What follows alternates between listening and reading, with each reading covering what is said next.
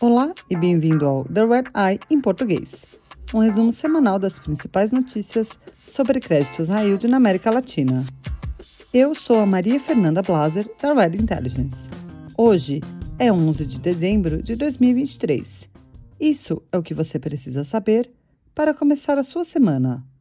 No México, a petroleira estatal Pemex refinanciou 8,3 bilhões de dólares em empréstimos. A empresa conseguiu renovar 6,5 bilhões de dólares em revólveres e negociou um empréstimo de 2 bilhões de dólares que vence em junho do ano que vem. A Pemex tem quase 11 bilhões de dólares de dívida vencendo em 2024 e metade são bônus do mercado externo. No Brasil, o solo da mina de sal, que pertence à petroquímica Braskem, cedeu com mais velocidade na cidade de Maceió. Investidores que se encontraram com a Braskem na semana passada perguntaram para a empresa se há plano de aumentar as provisões para o possível desastre.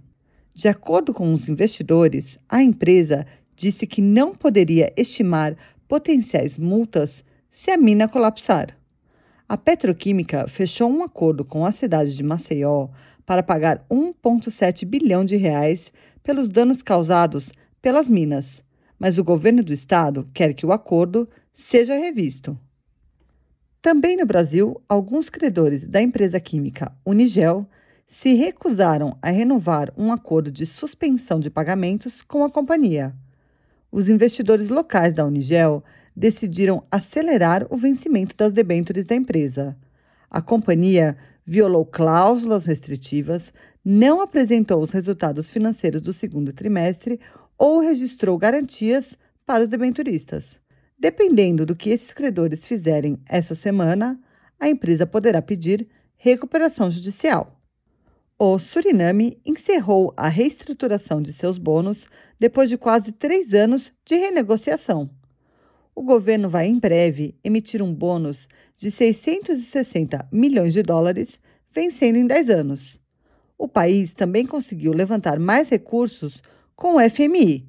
A agência de rating S&P Global elevou o Suriname para CCC+.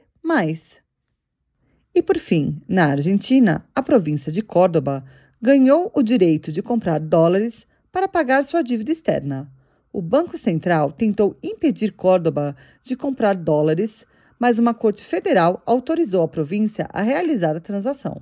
Córdoba tem 123 milhões de dólares vencendo em bônus essa semana. Depois da decisão judicial, a província conseguiu comprar 50 milhões de dólares na taxa oficial de câmbio, mas o Banco Central bloqueou a compra de mais 73 milhões. Obrigada por ouvir The Red Eye em português. Você pode se inscrever para ouvir The Red Eye em inglês, português e espanhol em todas as plataformas. Para mais notícias exclusivas sobre o mercado de dívida emergente, acesse nosso site www.re2dintelligence.com. Até a próxima!